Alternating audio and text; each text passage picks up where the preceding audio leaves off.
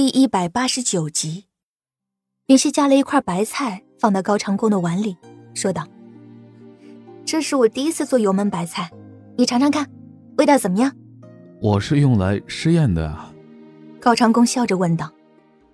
云溪听后嘟着小嘴，理直气壮的说道：“这不也是身为夫君应尽的职责之一吗？”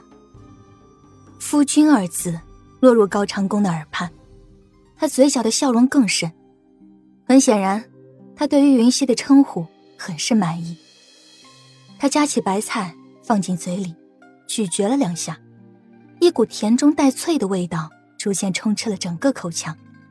他点点头，称赞道：“脆脆香香的，不错，很好吃。”听到这话，云溪也是立刻夹了一块放进嘴中，然后自己点头称赞道：“嗯，味道确实不错。”二人吃着饭，时不时的都给对方夹上几筷子的菜，恬静而又温馨。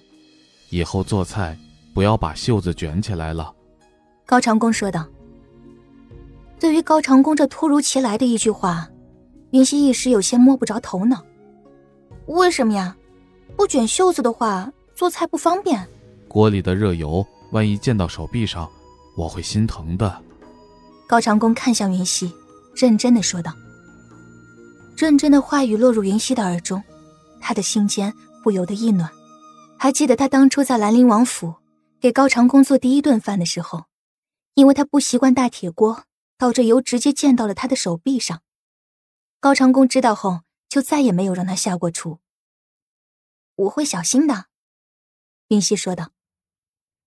到了下午，高长恭带着云溪去了邻近的一个小村落。这个村落就在这座山的山脚下，因为靠着这座山，便以这座山的名字为名，叫做祁连镇。镇子并不是很大，但是镇上的酒肆店铺却是样样齐全。即便是到了下午，这街道上依然有着不少的行人。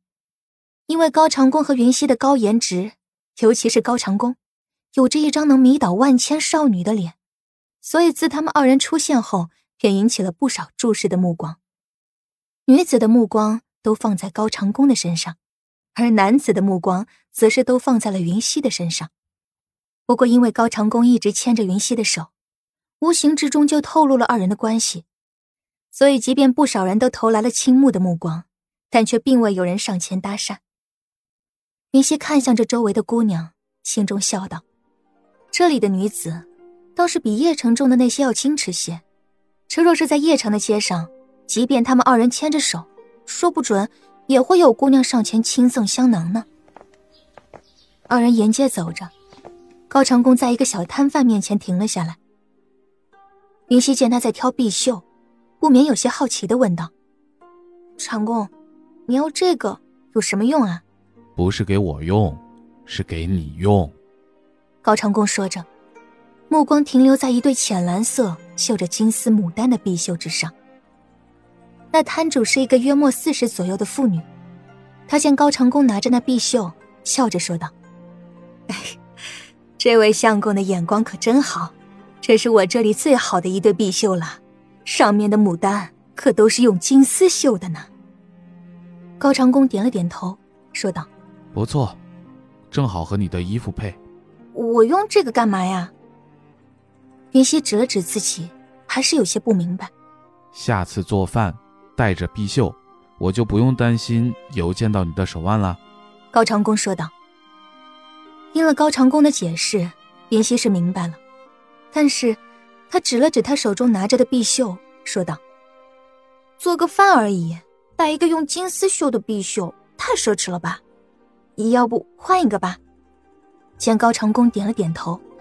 还以为他是将自己的话听进去了，谁知他又拿起另一对鹅黄色的碧绣，说道：“一副确实不够，那就再买一副吧。”摊主在听到高长恭的话之后，顿时喜笑颜开，说道：“姑娘，你看你家相公多疼你呀。”女子大多会针线，所以这碧绣放在这里已经放了好久。虽说他并不是主要卖这碧绣的。但是东西卖不掉，他也还是会着急的。今日来的这两个人，一下子就买走了他两副碧绣。他在高兴之余所说的这句话，也是真心觉得，这个帅气的男子对这位姑娘很是上心。对此，云溪也只能是无奈的笑了两下。买完了碧绣，高长恭又买了些红绫、蜡烛、剪纸一类的。挑选的时候，他还让云溪背过身去，不让云溪看。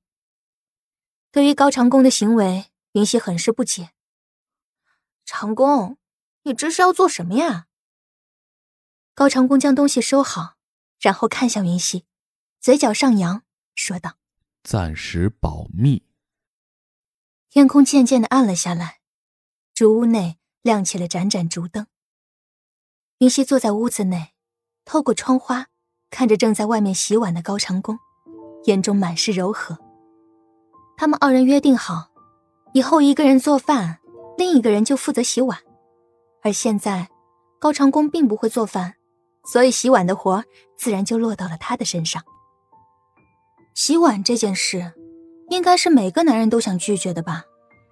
即便是在现代，每次妈妈让爸爸或者哥哥洗碗的时候，他们父子二人的脸上。都写着四个大字：“我不情愿。”可是眼前的这个男人，他身为皇室子弟，大齐的兰陵郡王，享受着荣华富贵，但是却愿意为了他，甘愿卷起衣袖做洗碗此等事情。他手撑着下巴，默默想到：能遇到这样完美的男子喜欢他、宠爱他，他的运气果然很好。高长恭洗完碗，走进屋内，见云溪正坐在那里，一手撑着下巴，目光有些呆滞的看向窗外，便出声喊道：“云溪。”听到高长恭的声音，云溪回过神，他放下手，抬起头才发现，高长恭已经洗完碗进屋了。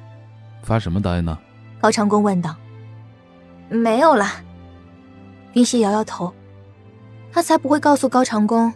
他方才在心里又将他夸了一遍，若是他知道了，定然又是要得意的。天色不早了，我们休息吧。高长恭说着，就拉着云溪的手往里屋走去。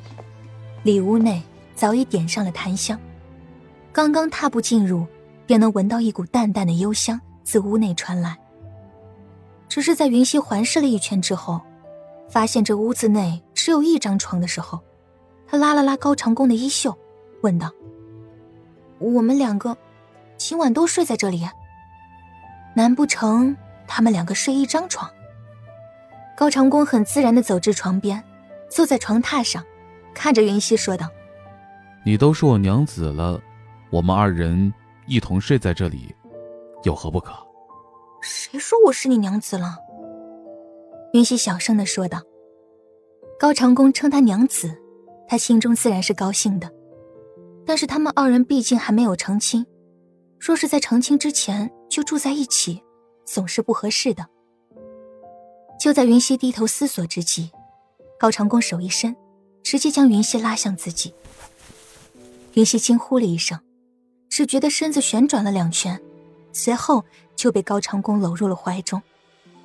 高长恭双手环住云溪纤细的腰肢，将头轻轻靠在她的肩膀上，挨着她的耳畔说道。你不是常说你家乡里的人都是很大胆、思想很开放的吗？怎么，我看你倒是害羞的紧呢？阵阵的热气传入云溪的耳畔，他只觉得耳朵处痒痒的，一股酥酥麻麻的感觉顿时传遍了全身。他待在高长恭的怀中，一动都不敢动。他能感觉到自己的脸颊在逐渐的发烫。感觉到脸颊上的烫意，以及自身动作的小心翼翼，云溪不免在心中鄙视自己。高长恭说的没错，好歹他也是从几千年后的现代来的，思想较之古人不知开放了多少，怎么到了现在紧张害羞的反而是他呢？谁说我害羞了？云溪弱弱的反驳道：“那你的脸怎么这么红啊？”高长恭抱着云溪，见他耳根发红，不用看也能知道他脸颊浮上的红晕。云溪微微扬眉，他以为灯光昏暗，高长恭看不清的呢。他在心中苦笑，他是属猫头鹰的吗？怎么晚上的时候眼睛还能看得这么清楚？我那是热的。云溪依旧是弱弱的反驳道，只是这细弱蚊蝇的声音，夹着毫无底气的语气，显然没有任何的说服力。云溪，你愿意嫁给我吗？高长恭搂着云溪说道。他的语气突然变得正式起来，与刚才的嬉笑之声完全不一样。云溪没想到高长恭会在此时突然说起这个，他愣了愣，随后说道：“我都接受你的求婚了，怎么还会不愿意呢？”我是说，嫁给我，高长恭，而不是兰陵王高长恭。高长恭说道。这话云溪有些听不明白。你是高长恭，可你也是兰陵王啊，这二者有什么区别吗？说完，云溪好似突然意识到了什么。莫不是高长恭以为，他愿意嫁给他，是看上了他的身份？他握住高长恭的手，说道：“我爱你，是因为你心中有我，无关乎你兰陵王的赫赫威名。”即便你只是一个寻常的百姓，但只要你是真心在乎我，我也会愿意嫁给你的。他知晓历史，知道这里几乎每个人未来的命运。若非高长恭是真心实意的对他，他怎么可能愿意将自己的青春浪费在一个注定要被高伟猜忌而死的人身上呢？云溪的声音很轻，但是却一字不落的落入高长恭的耳畔。高长恭紧紧的搂着云溪，听着他的话语，他的心中几乎皆是欣喜。不如，我们后日成亲吧。半晌之后，高长恭说道：“后日。”云溪有些惊讶，这也太快了吧？不是说古代成亲都要选一个良辰吉日吗？不然你总是不让我睡在这里啊。高长恭再度恢复了那嬉笑之姿，语气中似是有着深深的无奈。对此，云溪倒是一笑。这么说来，高长恭今晚不住这里了。可是成亲时的喜服、喜烛，还有那些百合莲子什么的，全都没有准备呢。云溪说道：“光是这些东西都得准备好一些时间。”谁说全都没有准备啊？高长恭在云溪耳边轻笑着说道：“云溪又是一愣，随后在他的轻笑声中，他突然想起了今日下午在祁连镇上买东西时的情景。今天下午，你就是去买这些东西了？”高长恭点了点头。难怪不让我看呢。云溪小声嘀咕着，二人靠得如此之近，即便云溪声音再小。高长恭也能听得一清二楚。他笑了笑，说道：“想给你一个惊喜嘛。”云溪嘟了嘟嘴，这分明就是在套路他嘛。高长恭搂着云溪，静坐在床榻边，片刻之后，他松开云溪，说道：“天色不早了，早点休息。”你睡哪儿？云溪见高长恭起身离开，立刻问道。高长恭笑了笑，指着屋外说道：“旁边还有一个客房，这两日我就委屈一下，睡在客房吧。”好。听高长恭说的有地方休息，云溪才点头应声道。在高长恭出了屋子之后，云溪脱下衣衫，躺在床上，还说那是客房呢，一定是他故意这么说的，那肯定就是他自己的房间。什么时候，高长恭都变得这么会套路别人了？云溪想着，嘴角不知不觉的露出一抹微笑。这样的高长恭也是很讨人喜欢的。清晨的第一束阳光，伴着凉凉的微风吹入竹屋内。感觉到微风拂过脸颊，云溪睁开双眼，伸了个懒腰，然后缓缓的从被子里爬了出来。窗户是半掩着的。云溪下床，走至窗户旁，将窗户完全打开，瞬间，明亮的光线伴随着阵阵微风，便自外头洒入了屋子内。